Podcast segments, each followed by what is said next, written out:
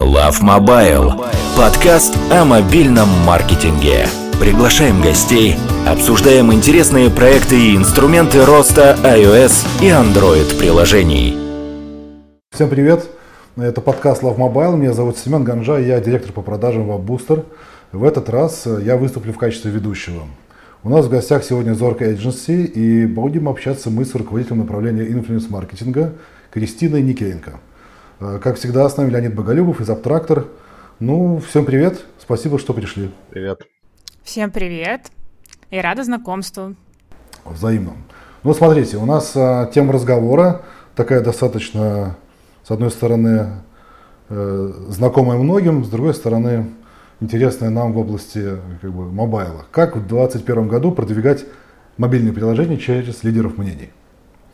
Давайте мы сначала разберемся с понятиями, и начнем с того, кому вообще подходит influence-маркетинг. Для каких приложений это must-have, а каким он ни к чему и, откровенно говоря, не поможет.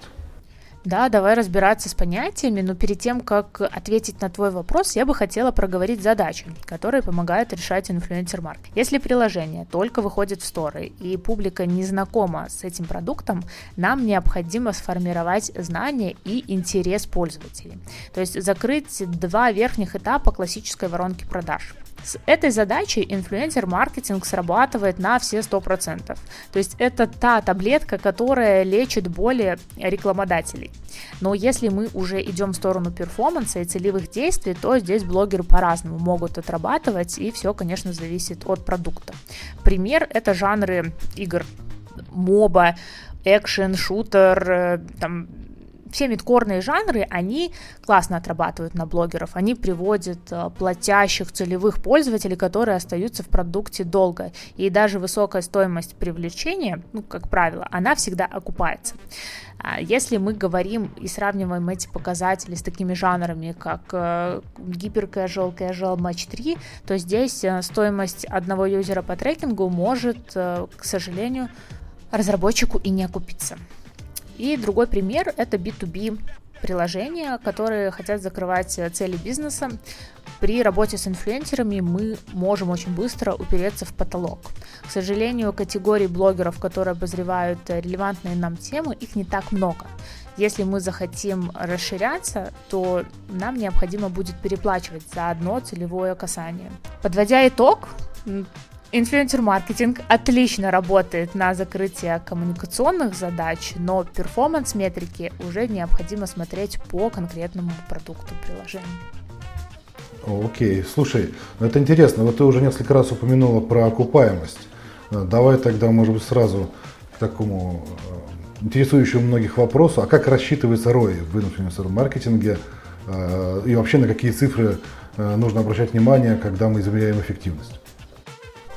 На самом деле вопрос методологии расчета эффективности вложенных средств в инфлюенсер-маркетинг возникает у каждого второго клиента. И это очень правильная тема, которую стоит проговорить еще на этапе планирования кампании с блогерами. На что же стоит обращать внимание? Мы все знаем формулу расчета ROI, я не буду ее здесь повторять, но нам стоит определиться, на что же еще влияет э, инфлюенсер-маркетинг, что формирует эту самую прибыль от э, вложенных средств. И первое – это те пользователи, которые пришли к нам по трекингу. Через трекинговые ссылки, QR-коды, э, промокоды, эндскрин-карты. Все это формирует а, тот пол юзеров, которые пришли к нам а, целенаправленно через этих блогеров рекламной кампании. А второе – это непосредственно органические установки.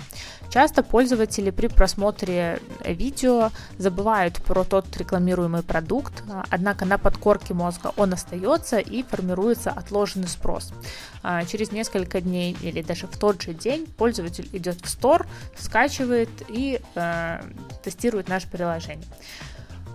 Этот пользователь привлечен через э, блогеров, но мы это не затрекали. И каким образом нам измерить тот процент э, юзеров, которые пришли через органику? Э, способ есть, не самый простой, но эффективный. Например, мы можем запустить блогеров в пуш-компании, то есть э, в ограниченный период времени мы релизим большое количество видео, и одновременно с этим мы приостанавливаем деятельность э, по другим классическим источникам трафика, то есть э, здесь мы запускаем только блогеров. Не у каждого разработчика есть такая возможность, но если она есть, то это замечательно. Нам достаточно одного нескольких раз таких тестов, чтобы выделить средний процент той органики, которая приходит через инфлюенсеров. Могу по опыту сказать, что он достигает а, 20-50% в зависимости от продукта, но на этот бенчмарк, в принципе, стоит ориентироваться. Пуш-компании, а, после того, как все блогеры уже вышли, мы должны посмотреть на органику и замерить афлифт, а, то есть сравнить текущие показатели с предыдущими и выявить разницу. Эта разница как раз-таки будет относиться к инфлюенсерам. Это второе. А, на что еще стоит обращать внимание? Блогеры часто помогают нам возвращать старых пользователей, которые уже не пользуются нашим приложением, обратно. Как это работает? Э, Пуш-уведомления, к сожалению, не всегда эффективны, потому что у большинства пользователей они просто выключены. Поэтому пользователь при просмотре рекламы э, вспоминает о продукте, и это заставляет его заходить обратно или скачивать его обратно, но уже не по ссылкам блогеров. Э, то есть это же э, такой же процесс, как и органические установки, только органика это у нас новые пользователи, а здесь они старые. Поэтому э, можно провести такой тест и по айдишникам сверить э, во временной период э, с даты публикации наших видео, там, да, месяц после этого, сколько пришло пользователей обратно в приложение. И соотносятся ли их айдишники с теми айдишниками, которые э, кликнули по нашим ссылкам. Можете провести такой тест, и по опыту наших клиентов примерно 20% пользователей как раз-таки приходят обратно в приложение, увидев рекламу у блогеров. Поэтому это тоже тот side effect, который вы получаете дополнительно с тем, а, с тем результатом, который может быть затрекан. Ну и, конечно, а, мы влияем на снижение стоимости инсталла через классические источники, через User Acquisition. Многие слышали про теорию семи касаний.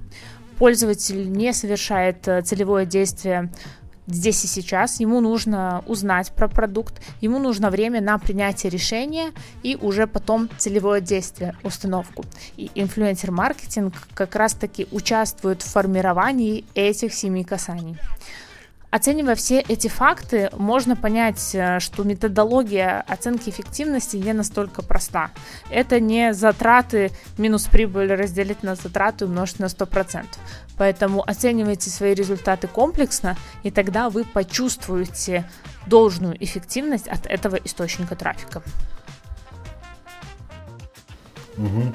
Ну, то есть э, э, тесты мы замеряем какую-то средние показатели и их потом а, принимаем за а, тот эффект, который мы ожидаем от компании в целом. Если я правильно тебя понял. Слушай, а вот еще помню, извини, была история такая, не знаю, сколько это работает, что блогеры давали какие-то промокоды определенные. А, таким образом мы можем отследить, что пришел нам пользователь от того или иного инфлюенсера. Или это не работает сейчас?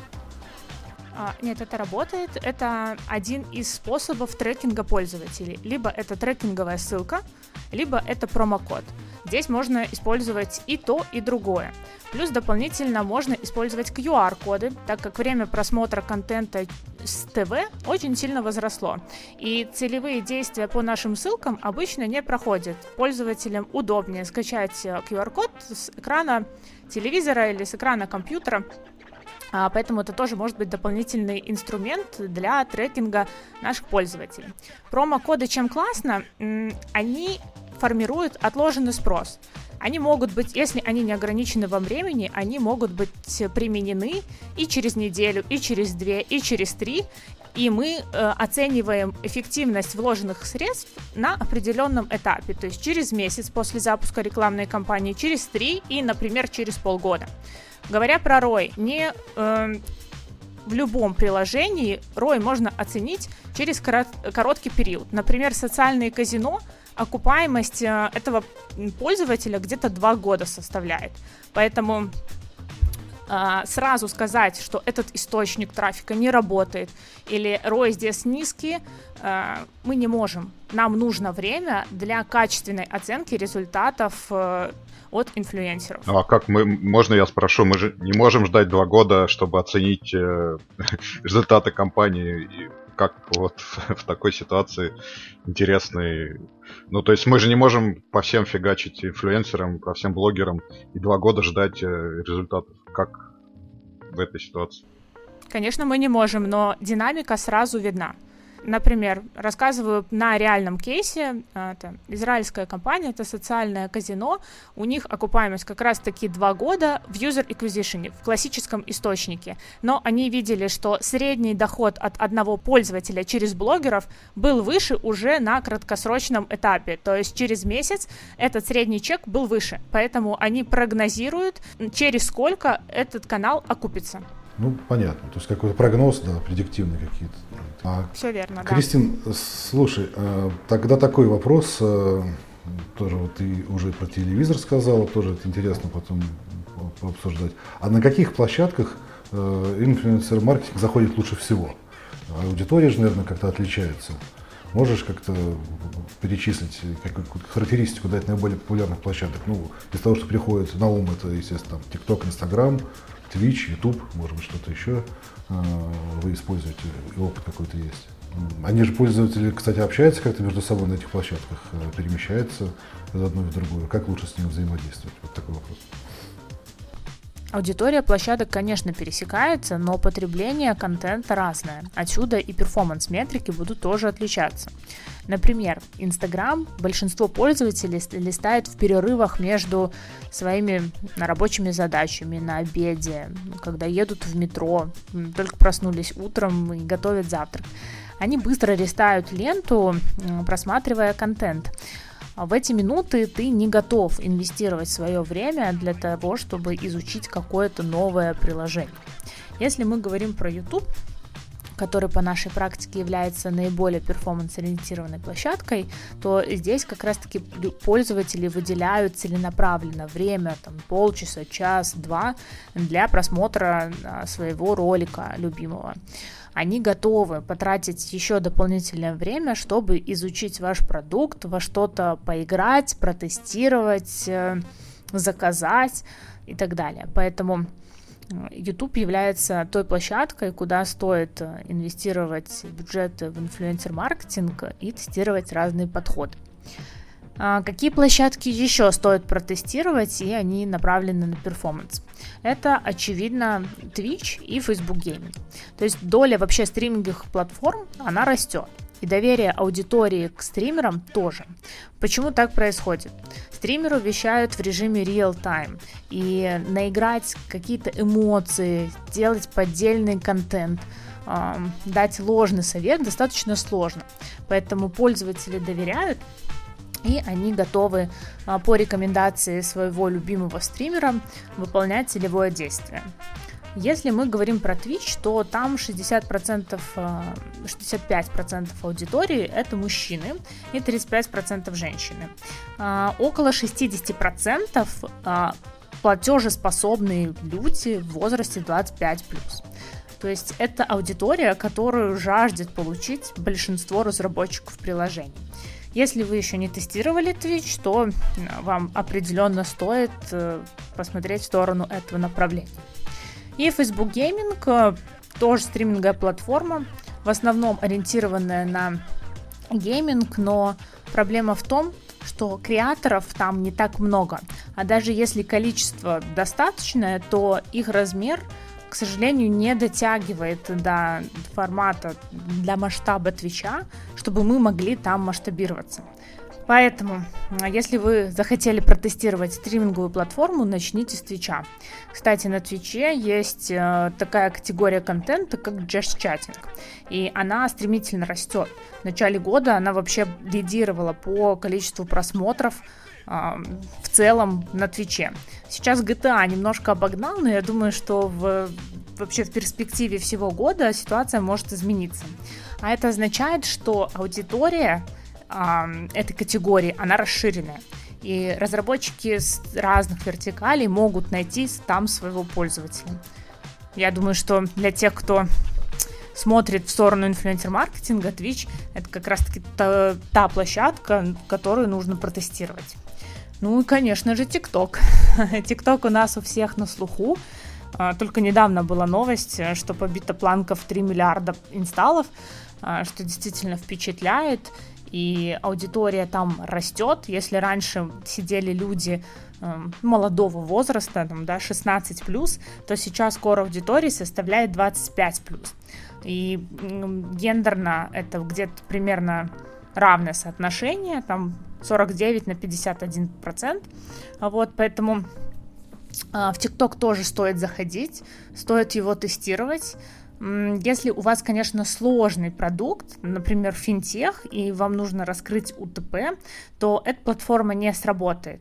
15 секунд недостаточно, чтобы проговорить э, все основные, весь основной функционал вашего приложения. Но если это что-то развлекательное, то TikTok как раз-таки must-have, и необходимо его тестировать.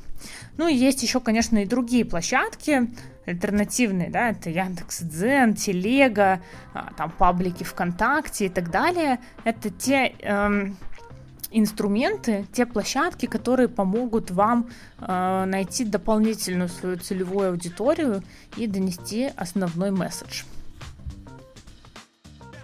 Ну вот уже немножко сказали, а есть вот вообще вот э, соцдем как бы растекается по площадкам разным? Ну, условно говоря, можно тот же финтех рекламировать на ТикТоке или там, ну, понятно, что B2B вряд ли, но вот такие какие-то сложные, тяжелые приложения вот на, в такой развлекательной сети, как TikTok, э, есть какое-то разделение соцдема вот по разным сетям, по разным направлениям, там, по разным чем-нибудь, ну вот, площадкам?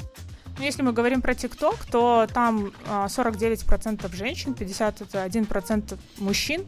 А сейчас core аудитории составляет 25+, но говоря про сложные технические продукты, я не думаю, что TikTok это хорошая площадка для их рекламы, потому что формат э, видео, он 15 секунд. Ну, уже появился и длиннее, но этого все равно недостаточно для того, чтобы рассказать все УТП, познакомить пользователя с продуктом и объяснить его функционал.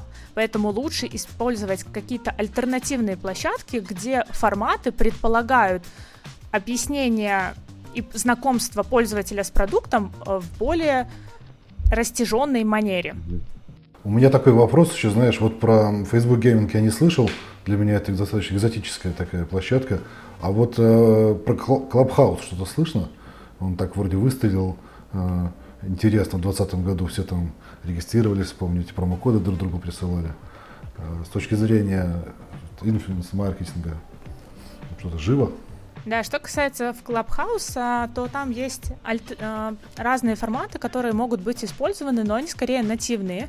И эта площадка уже умирает по сравнению, ну как, она не умирает по количеству пользователей, так как они открыли доступ уже без приглашения, и все те 10 миллионов пользователей, которые ждали своего инвайта, они получили доступ, и сейчас могут активно пользоваться этой сетью.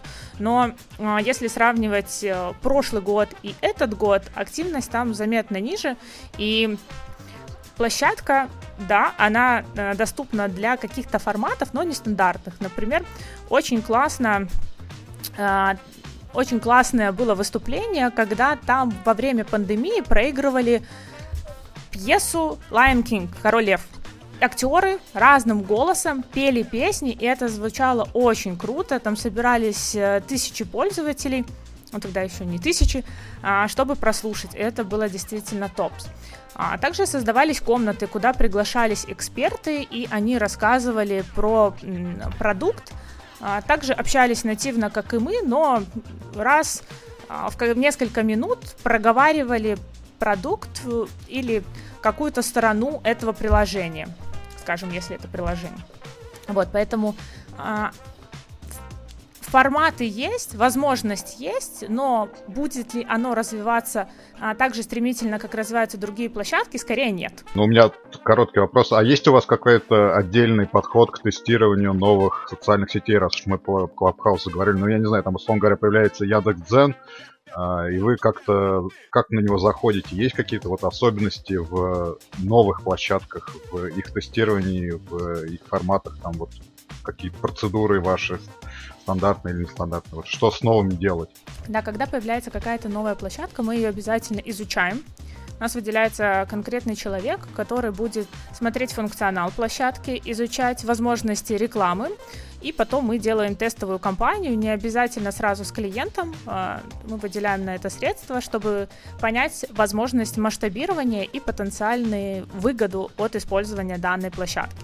Также мы делали и с Яндекс.Дзеном, если говорим про более экзотические и более отдаленные гео, например, Били-Били в Китае, стоит пробовать, стоит тестировать и уже потом объективные делать выводы, стоит ли нам там оставаться или использовать это как дополнительный источник трафика или как основной.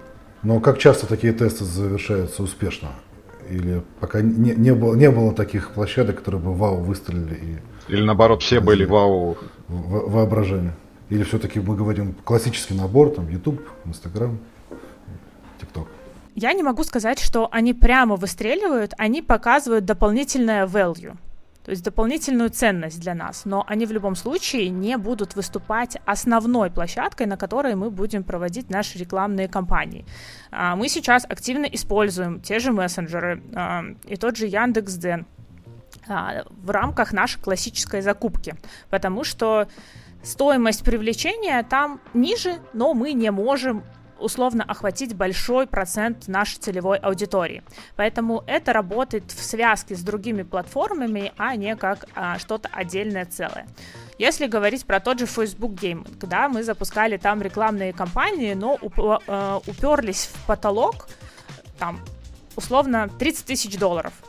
И мы не можем охватить больше целевой аудитории и потратить там больше бюджеты с, с адекватным прогнозируемым возвратом инвестиций. Угу. Слушай, говоря про мессенджеры, вот э, тоже я помню, у вас в одном из постов в Инстаграм указано, что Telegram достаточно важная площадка для инфлюенсер-маркетинга. В чем специфика по сравнению с соцсетями, специфика продвижения в мессенджер? Ну, в частности, на примере Телеграма, может, расскажешь? На примере Телеграма могу четко сказать, паблики работают мессенджеры отлично перформят и приводят целевых пользователей. Почему так происходит? Потому что в Телеграме пользователи сосредоточены в группах по интересам. Условно, если мы рекламируем образовательные приложения на маркетологов, э, самым правильным решением будет пойти в маркетинговые чатики, где сидят э, такие же заинтересованные люди, а, и мы уже транслируем на них информацию. Там как раз-таки конверсии достаточно высокие. А другой вопрос, что работать с этими пабликами достаточно трудоемко и а, низкомаржинально есть такая проблемка, да, поэтому мы запускаем этот э, источник как дополнение к основной классической закупке блогеров. Э, мы охватываем большую аудиторию, потому что с Телеграмом сделать это невозможно за счет других площадок, и дополнительно добиваем перформансу по телеге. Поэтому, если вы еще не пользовались э, этими мессенджерами для привлечения своих пользователей, самое время начать с этими пабликами, да, и каналами в Телеграме всегда такая проблема. Ты на них подписываешься, первую неделю читаешь, потом мьютишь, и все. И потом у тебя полторы тысячи непрочитанных сообщений. Вот. Ну, надеюсь, что, что все-таки, да, не все такие э, плохие э, потребители контента, как я, да, и кто-то действительно там э, Есть такое дело. что-то новое пытается узнать. В любом случае остаются кор, пятерка, десятка тех пабликов, которые э, не хочется замьючивать и которые хочется прочитывать и следить за ними. У меня такая же история.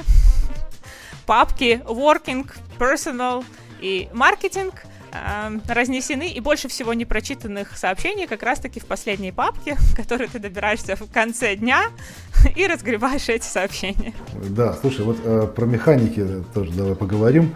Э, ты сейчас уже тоже там приводил примеры, видос, который цепляет, или там длинный текст, наоборот, это не очень удачная история для Телеграма. А если поговорить э, шире, то есть приведи пример хорошего и плохого сочетания площадок в сочетании с механикой, э, собственно говоря, продвижения. Что, что работает, что нет, то есть вашего опыта. Ну, давайте начнем с хорошего.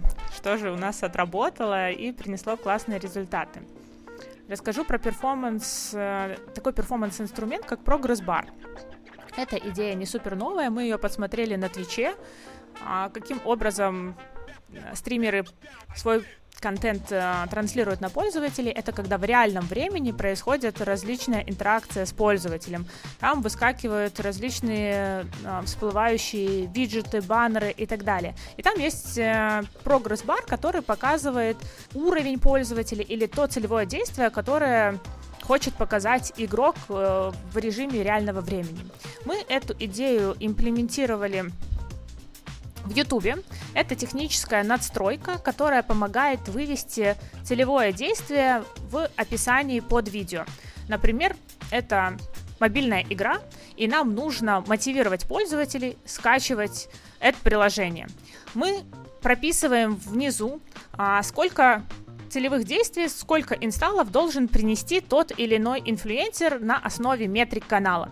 И он в своем сообщении, в своей интеграции проговаривает и просит пользователей помочь ему достичь этой цели. И это очень классно работает, потому что пользователь видит свою контрибьюцию свое вовлечение здесь и сейчас. Да, он скачал приложение, и он внизу уже увидел, что его один инсталл появился в дескрипшене. То есть а, здесь работает такая механика, которая мотивирует пользователей непосредственно интегрироваться в тот контент и участвовать в том целевом действии, который был озвучен блогером. Это классная механика, это работает. Здесь, конечно, есть э, большие минусы. Сложно масштабировать, потому что нужно разрешение на редактирование дескрипшена. И блогеры очень часто с опаской относятся к тому, чтобы третьей стороне предоставить такое право и какие-то возможности на редактирование своего канала. Вот, то есть есть плюсы и минусы, но по перформансу работает очень круто. Могу привести пример негативным ну, или менее успешной механики, которая была реализована в Инстаграме.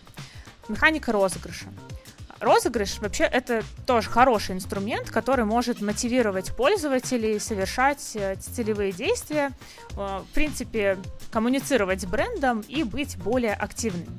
Но в данном случае мы отошли от правила keep it simple и сделали механику более сложной, и пользователям нужно было потратить несколько часов, ну или там час на выполнение этого действия. Там можно было выиграть хороший приз, но даже он не был э, достаточным мотиватором для того, чтобы участвовать в этом розыгрыше. И количество пользователей, которые э, за время нашей рекламной кампании поучаствовали в нашем э, розыгрыше было минимальное. Э, оно не достигало тех KPI, которые мы поставили перед собой и перед брендом. Э, это пример как раз-таки такой механики, которую лучше не усложнять. Если мы делаем розыгрыш, то мы делаем его максимально простым, понятным для пользователя и такой розыгрыш, который не потребует от нас э, больших трудозатрат. Интересно, спасибо. А такие вот э, мотивационные призывы, они же ухудшают, я не знаю, как дальнейшее, вот то, что мы вначале говорили, Рой, получается, то есть человек скачал, получил свою единицу там или звездочку, и, собственно говоря, на этом его участие в приложении закончилось. Есть такая проблема, или все-таки они скача- скачивают да. и живут там в приложении? Насколько он целевой, этот человек оказался, или он просто захотел да, любимому да, блогеру помочь? когда мы думаем над механикой розыгрыша, мы учитываем э, все факторы, и как раз-таки один из них это не привлечение большого количества пользователей в моменте, а с тем, чтобы заставить их или мотивировать их узнать наш продукт получше и, возможно, за это время его полюбить. Когда такая механика используется, например, мы можем разыграть этот приз не для пользователей, которые только скачали приложение или которые только подписались на э, страницу бренда в Инстаграме или в какой-то другой социальной сети, но также и выполнили ряд условий. Например, прошли туториал, дошли до пятого уровня, десятого уровня, чтобы пользователь уже успел познакомиться с приложением достаточно времени и принять решение, хочет он здесь остаться или не хочет.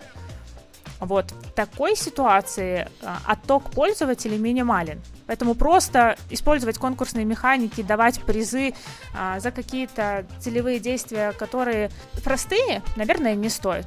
Тогда, да, мы просто а, приводим нецелевую аудиторию, которая уйдет. покинет наше приложение да, через э, один день после завершения нашей конкурсной механики. Love Mobile. Кристина, расскажи нам немножко про микроинфлюенсеров, да, то есть это ребята, у которых там, кажется, меньше 100 тысяч, да, подписчиков, они выделяются в такую отдельную категорию. Э, насколько вот сейчас некий тренд существует, насколько он долгосрочен, и вообще, насколько применимы микроинфлюенсеры к продвижению мобильных приложений? Что касается микроинфлюенсеров, то тренд это, конечно, не новый, он у всех на слуху, и э, рекламодатели сейчас активно пытаются использовать микроинфлюенсеров в своей коммуникации. А, да, действительно, там будет выше engagement. Микроинфлюенсерам верит их аудитория, потому что они еще самостоятельно, лично отвечают на комментарии. Это большой плюс, и здесь мы формируем лояльность. Но у каждой медали есть две стороны. И вот обратная сторона — это неопытность данных креаторов. Они еще не успели поработать с большим количеством рекламодателей, а, протестировать продукты, сгенерить креативы. Ну, как правило, качество их контента ниже того уровня, который вот устраивает э, наших клиентов. Но работая с такими блогерами, мы должны уже снижать немножко нашу планку и не ждать чего-то из ряда вау. Естественно, все блогеры разные, и даже маленькие могут сделать что-то классно, но если мы смотрим на весь масштаб, то такая проблема действительно есть. Второе – это трудозатраты. А, с ними работать достаточно трудоемко. Они требуют к себе большого внимания, они задают много вопросов. А, то есть менеджмент этих блогеров э, будет э, занимать у вас львиную долю а, времени вашего специалиста. Поэтому, если вы хотите с ними работать, будьте готовы. Поэтому лучше всего работать с такими каналами через э, различные площадки, которые, может быть, даже ориентированы на результат. Эти блогеры с большей долей вероятности согласятся на такую модель оплаты, как CPA, то есть цена за целевое действие. Они уверены в своей а, аудитории, ну или, конечно, они просто не избалованы а, различными предложениями и цепляются за любую возможность заработать, поэтому они готовы рекламировать и потом уже получать деньги за непосредственно привлеченных пользователей в ваш продукт. А, это круто. Средние и большие блогеры не соглашаются на такие условия. Да, мы работали по моделям Fix плюс CPA или CPA на Twitch или там на Facebook гейминге, но э, это не стандартная схема работы с крупными креаторами.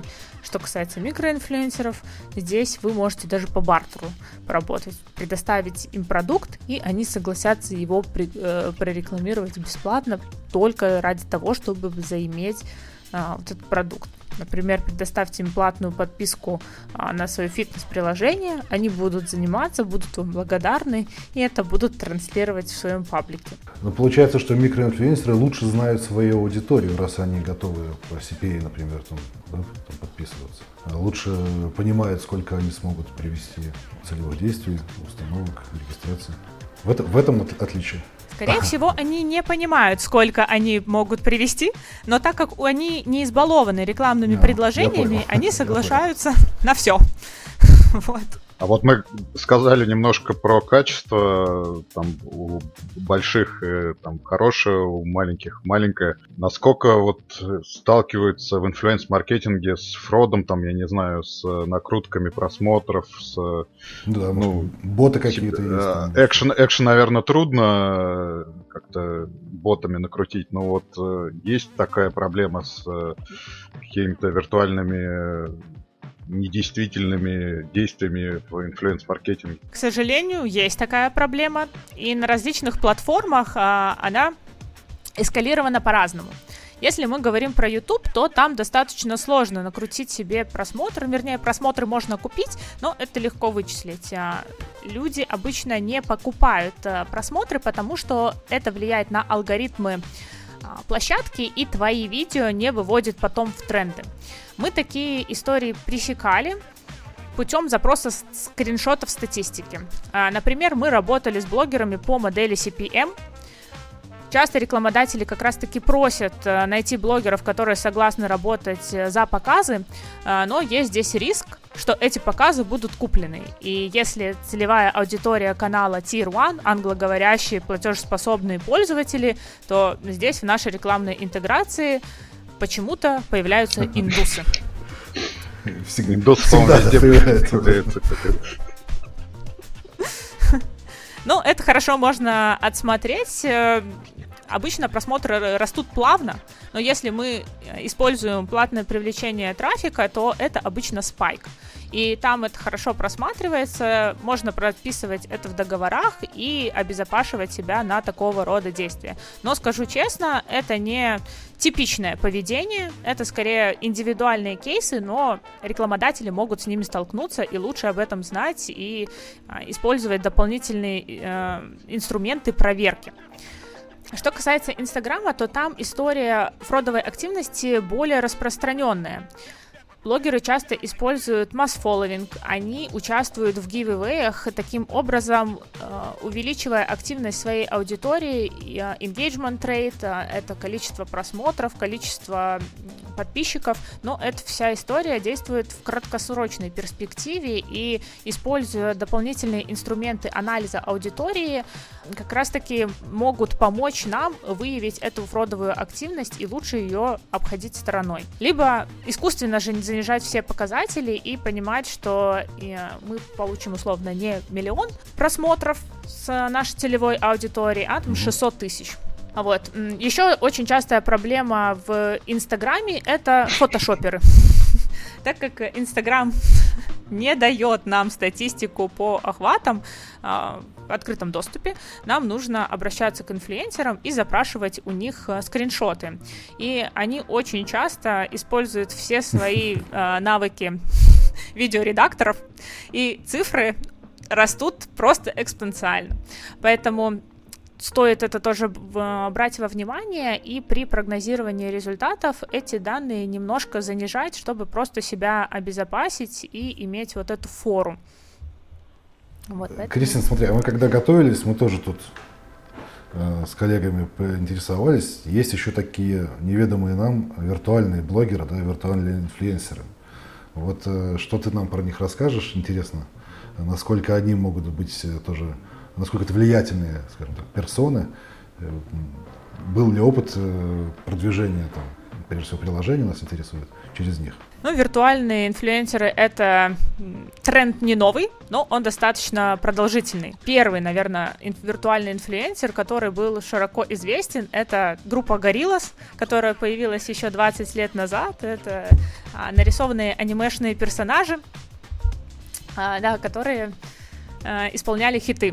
Вот, э, но этот тренд развивается э, и сейчас в разных странах, в разных э, континентах по-разному. Например, в азиатских странах, в, в Японии это супер популярно.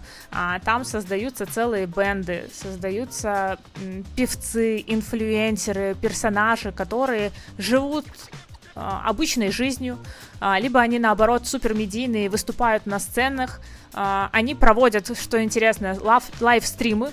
Там уже дошло и до такого. Там это очень поддерживается аудиторией, они любят э, этих анимешных персонажей, и там этот тренд более развит. Если мы говорим про СНГ, про Tier 1, а, то да, там тоже есть э, инфлюенсеры, которые, а, создаются либо брендами, или, б, это независимые инфлюенсеры, которые э, живут обычной жизни. Они участвуют в модных показах от Chanel, Gucci, Louis Vuitton и так далее. Они делают рекламные интеграции с различными производителями техники, телефонов а, и так далее. И блогеры, которые создаются брендами, например, Самый, наверное, такой популярный это а, полковник Сандерс, KFC, который в разных образах предстает с этой курочкой перед своими пользователями э, и таким образом коммуницирует со своей аудиторией. А вот э, виртуальные инфлюенсеры популярны, и э, вовлеченность на этих каналах немного выше по сравнению с живыми людьми. Но по моему опыту конверсии в целевое действие там не настолько высокий, потому что пользователи в любом случае понимают, что это не настоящий человек, и он, скорее всего, не ну не скорее всего, а так точно, не коммуницировал с нашим приложением, его не тестировал, оно просто mm-hmm. было искусственно интегрировано в контент. Поэтому доверие к виртуальным инфлюенсерам все-таки ниже. Логично, да.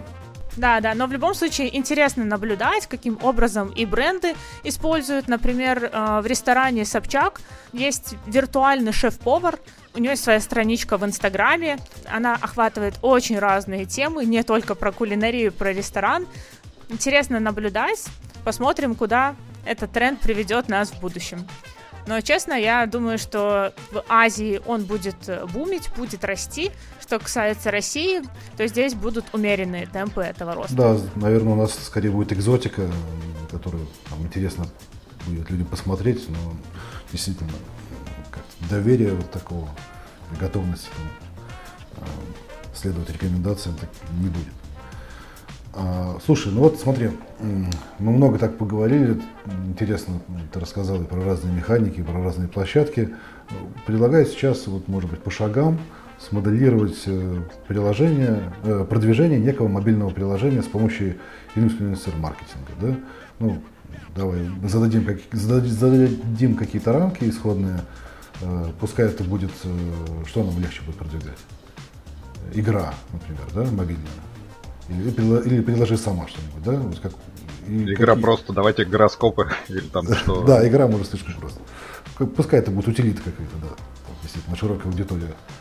Вот. Раскраска, игра, например, какая-нибудь, там, знаешь, вот это для там, взрослых или для детей, там, для успокоения там, нервишек.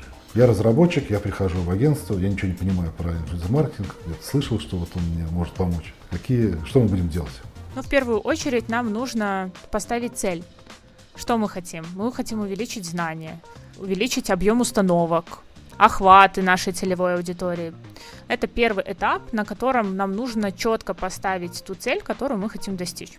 После этого мы уже определяемся с целевой аудиторией и географией распространения. То есть если это раскраска, как мы уже проговорили, это продукт широкого пользователя, здесь есть и женская, и мужская аудитория, и нам нужно выбрать тот кор, на, который мы хотим таргетироваться.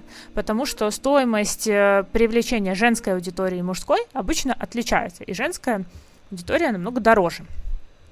И также это география, где нам будет выгодно привлекать нашу аудиторию. То есть это будут, например, англоговорящие страны или нас устраивает а, Индия и Индонезия. Вот. После этого, уже зная наши цели, и зная ту целевую аудиторию, географию, на которую мы таргетируемся, мы можем э, прикинуть бюджет, который мы готовы потратить на достижение этих целей. Зная основные метрики каналов блогерских, э, средние цены в этих географиях, мы можем вот, посчитать, сколько денег нам нужно инвестировать в рекламную кампанию с блогерами.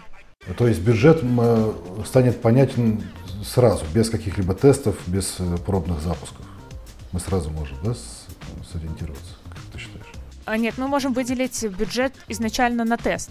А, когда мы уже поймем все метрики, мы можем выделять бюджеты на ежемесячной основе а для последующего масштабирования. На, изначально на первичном этапе мы, мы То должны... есть этап тестирования ну, нужен будет, да, пройти? Конечно, да. Тестирование очень важно, потому что приложение может вести себя по-разному на различных платформах, различные категории блогеров, а, форматы продвижения. Здесь все метрики будут в итоге отличаться, поэтому тест важен и пренебрегать им не стоит. Слушай, а сколько по времени нам нужно вот, тестировать? Э, там, я понимаю, что несколько разных блогеров нужно протестировать, несколько разных площадок, видимо, какой-то микс. Сколько времени, короче говоря, занимает этот этап тестирования, прежде чем мы, мы поймем, что да, это работает, и там какой-то бюджет спрогнозируем, либо наоборот, я же правильно понимаю, что тест может закончиться и неуспешно. И мы понимаем, что нашу там, раскраску слишком дорого продвигать таким образом, или не знаю, в метрике вообще-то никогда не попадем. Я думаю, что несколько месяцев будет достаточно, чтобы подвести итоги первоначальной тестовой кампании и после этого уже принимать решения о дальнейших шагах и модификации нашей первичной стратегии. Если говорить просто про договориться с блогером от э, этапа постановки целей до уже запуска, здесь в среднем нужно закладывать один месяц, если мы, например, говорим про страны Tier 1. А, и если это Россия, то этот срок может быть э, сокращен там, тоже до двух недель потому что они более активны, и там, как правило, слот. Это ты говоришь да. Э, про подготовительный этап, да, когда мы собираем, вот, собственно говоря, площадки, где мы будем тестировать, да? а еще где-то от двух недель до месяца уйдет на вот эти все переговоры и утрясания. Да, то есть, ну, нужно закладывать от э, двух недель до месяца, это минимум. Если есть возможность э, выделить больше времени на более детальную проработку нашей стратегии, конечно, здорово. Но в агентство обычно клиенты обращаются с дедлайном вчера. А SAP нужно было сделать самим, но не успели, забыли. Давайте. Инвестору пообещали, что там через неделю уже все цифры дадим, да. И вот, э, значит, да, вернемся к нашим шагам. Да. После того, как мы обозначили бюджет, который мы выделяем на тест, мы уже разрабатываем стратегию продвижения. Если мы говорим про агентство, то как правило, у агентств есть опыт э, продвижения уже подобных продуктов на целевые аудитории, которые нам требуются, на разных площадках. И мы можем уже на основе этих тестов делать э, первичную стратегию и также прогнозирование результатов эффективности рекламы. Если, например, приложение разработчик а, делает все in-house, а, он может э, провести больше этих итераций тестирования пер, перед тем, как а, прийти к конкретным показателям. А вот. То есть этот этап — это мы разрабатываем стратегию. Мы выделяем те площадки, которым хотим попробовать а, те категории блогеров, которые лучше всего подойдут по заданным критериям, учитывая интересы нашей целевой аудитории и соцдем. А, и креативные идеи, креативные механики, это тоже очень важно, потому что потребление контента очень сильно изменилось. Пользователям больше не нравится смотреть э, скучные интеграции, в которых блогер монотонным голосом читает заданный текст технического задания. Нужно каким-то нативным образом интегрировать э, наш продукт в контент, чтобы это было динамично, интересно, и пользователь остался, а не просто промотал этот участок э, Э, рекламной интеграции. Поэтому, когда у нас уже готова стратегия, каким образом мы хотим а, продвигать наш продукт, а, начинается самый интересный, важный этап — это подбор блогеров. Я слышу неоднократно, что этот этап является самым сложным, а, так как а, подобрать блогеров дело непростое, их становится с каждым годом все больше, контент разнообразнее, а каким образом это все обозреть, успеть за трендами, ну, практически невозможно. Поэтому здесь агентство закрывает эти задачи, используя свой наработанный опыт, а также а, те тулы партнерские, которые помогают анализировать аудиторию. И мы не просто смотрим на блогера и э, его контент и предполагаем, какая за ним скрывается целевая аудитория, а на а, метриках, то есть а, техническим путем строим те прогнозы, которые принесут нам а, наилучшие результаты. То есть мы выбираем блогеров, используя партнерские тулы, и после этого начинаем коммуникацию. Здесь э, очень важно уметь договориться с каналом, построить эти дружеские, доверительные отношения, чтобы он пошел где-то навстречу. Часто блогеры мнят себя селебами, они хотят э, звезду с неба, много денег, миллионы, просто сыпьте вот-вот на меня. Но, к сожалению, так не работает. Если мы будем бездумно платить блогеру большие деньги, эта реклама не окупится. Поэтому этот этап является очень важным, и согласование условий непосредственно влияет на результаты а, нашей последующей закупки. Предположим, что все переговоры прошли отлично, мы собрали пул релевантных блогеров, которые согласны и права нам передать, и сделать креатив, и видео не удалять, просто и тестировать продукт, все будет круто, а мы начинаем прогнозирование. Мы делаем медиаплан, это документ, в котором мы просчитываем показатели эффективности рекламы. Мы можем посмотреть, э, сколько потенциально кликов инсталлов или целевых действий принесет нам тот или иной блогер в зависимости от его метрик, метрик канала. Вот, и после того, как готов медиаплан, мы смотрим на весь пул подобранных блогеров и выбираем самых целевых, с которыми стоит э, запускать рекламную кампанию и тестировать их на первичном этапе или уже последующем, когда мы точно знаем, какие категории будут для нас работать. Ну, после этого этапа начинаются уже договорные отношения, скучная вот эта вот стадия, когда нужно согласовать все условия, прописать, проверить, э, привлечь юристов. И когда все-таки все финализировано и контракт подписан, мы уже можем приступать к подготовке креативов. Нужно подготовить техническое задание для блогеров. Этот этап тоже является ключевым. Что мы пропишем в техническом задании, то, в принципе, блогер в своем креативе и покажет.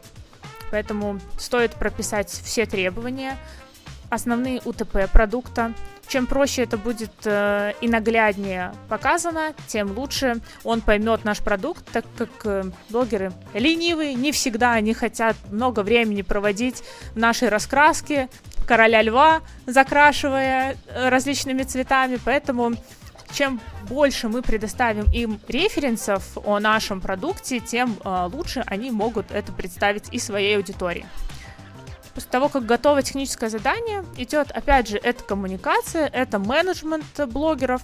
Мы являемся не просто посредниками, там, передатчиками информации, мы являемся консультантами, которые хорошо знают продукт, которые блогера могут научить, подсказать, направить в той или иной ситуации и всегда оставаться на связи.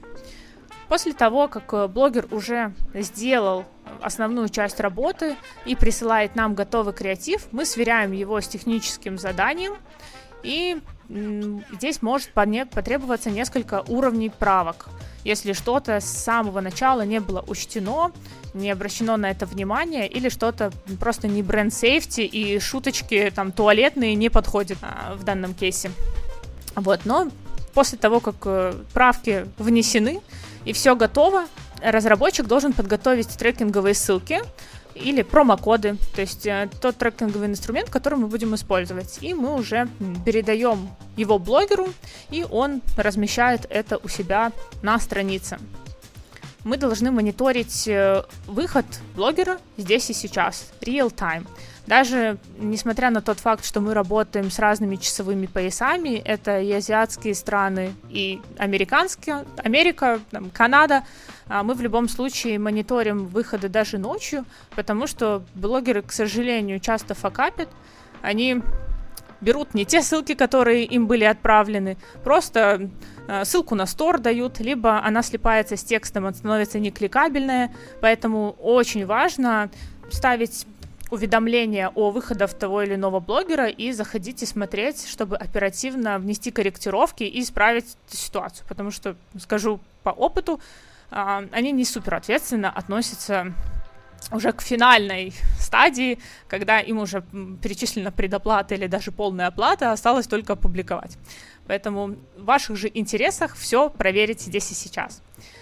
Когда блогер вышел, ну все, условно, блогеры, которые в нашей рекламной кампании участвуют, вышли, мы ждем а, определенное время. Для разных площадок и категорий этот э, временной промежуток может отличаться. Условно, если это Инстаграм, то там 24 часа на сторис дается всего, тогда мы можем быстро подводить итоги а, наших а, размещений. Или если YouTube, то мы обычно прогнозируем на месяц и можем подводить какие-то а, итоги предварительные через две недели после публикации. И после этого, когда проходит время, мы уже подводим результаты, мы запрашиваем внутреннюю статистику у блогеров, чтобы комплексно оценить эффект а, от наших рекламных размещений. То есть готовится пост-бай-отчет, мы сравниваем прогнозируемые показатели и фактические, и уже э, думаем, каким образом нам нужно изменить стратегию продвижения в будущем. А, Кристин, Надеюсь, я подробно описала. Да, очень по- подробно. этапы. У меня такой каверзный вопрос возник, я не знаю, надеюсь, сможешь ответить. Слушай, а вот вы как агентство что-то можете гарантировать э, клиенту, который к вам обратился? Мы вот занимаемся перформанс-маркетингом, нам тоже такие вопросы задают, но в перформансе там более-менее что-то можно там э, действительно прочитать, прописать. А вот в вашем бизнесе, да, при работе с блогерами, что вы в договор можете ну, как гарантии вносить? мы можем коммититься на охваты. На эти KPI, да, э, мы действительно коммитимся, прописываем это в договорах. Если мы говорим про какие-то перформанс-метрики, то агентство не может взять на себя ответственность за внутрипродуктовые метрики. Но были кейсы, когда э, мы работаем за целевое действие. А, Это очень часто применяется на платформе Twitch. А, то есть агентство не берет на себя ответственность, а эта ответственность транслируется на стримера. А, Сколько целевых установок он принесет, столько денег он и получит. А агентство получает комиссию наверх, поэтому здесь э, схема очень прозрачная, и тогда, Да, да, да, есть комит на непосредственный результат. Супер. Ну, на самом деле, э, я думаю, что мы... Я спросил все, о чем я хотел узнать. Вот, на самом деле было очень здорово, интересно. Э, Честно говоря, я даже не, не думал, что столько всего можно делать с блогерами, с инфлюенсерами. Здорово, что ты к нам пришла, все это рассказала. На самом деле с блогерами можно делать очень много крутых фишек. И если немножко там, напоследок затронуть тренды, то классическая закупка отходит как раз-таки на второй план. А, Появляется потребность в новых нестандартных механиках. Это, например, если говорить про те же игры, то это создание внутри продукта, например, турниров под конкретных блогеров. Либо под э, креатора создается персонаж в приложении, а, либо какой-то пак именной, где мы используем а, либо лого канала, либо его э, визуал, то есть лицо, а, что как раз-таки драйвит его целевую аудиторию интегрироваться с этим, коммуницировать с этим приложением дольше. Используется сторителлинг, когда блогер в первом рекламном сообщении не рассказывает то, что мы хотим донести. Это такая загадка, которая будет раскрыта в долгосрочном сотрудничестве. То есть э, нам, например, надо 4 сделать э, рекламных сообщения, и в каждом мы будем делиться а, порционально информацией. И всем пользователям уже будет интересно, а что же дальше, что же дальше. То есть эти механики только э, становятся все более экзотичными, неповторимыми, более вовлекающими. Поэтому, да, классический инфлюенсер-маркетинг уже не является настолько классическим. У меня, наверное, последний вопрос. Мы уже час говорим. Вот э, про тренды э, рассказали немножко. А есть какая-нибудь вот страна, потому что вот у нас были статьи про Китай, тот же Били-Били, как там король э, губной помады продает на миллионы, соответственно, долларов в стримах своих. Вот есть какая-то страна, куда смотреть и сказать, что вот это будущее, и вот как оно будет у нас э, через, там, не знаю, полгода, год, два года, что-нибудь про будущее, которое уже сейчас есть. Есть какое-нибудь такое вот место?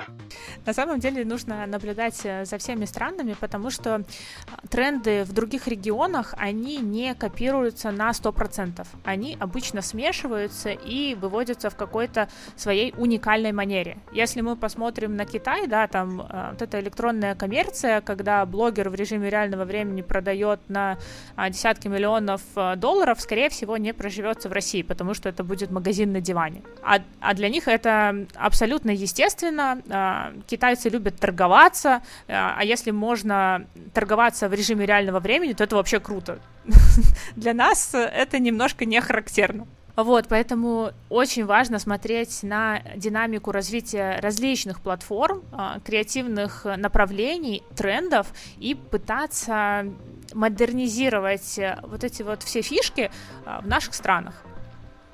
Поэтому я бы советовала смотреть широко, читать, э, читать отчеты, а, смотреть все репорты от каждой площадки, потому что сейчас они очень часто публикуют, и даже в видеоформате, э, показывая, какие а, категории контента выстреливают и почему, и уже думать над тем, а, что будет популярно у нас, или вообще быть трендсеттерами и имплементировать это. Ну что, наверное, будем да, заканчивать. Спасибо, Кристина, еще раз, что э, пришла, рассказала, э, нашла время. Хочется пожелать, чтобы у вас э, все развивалось и дальше э, все получалось, чтобы блогеры не факапили, чтобы ничего не путали, правильно все делали э, в соответствии с ТЗ, чтобы заказчики тоже не, это самое, не слишком не, не предъявляли заоблачных каких требований. В общем-то, успехов вам, процветания, вот, агентству в целом и твоему направлению в частности. Спасибо большое. Была рада с вами познакомиться, пообщаться.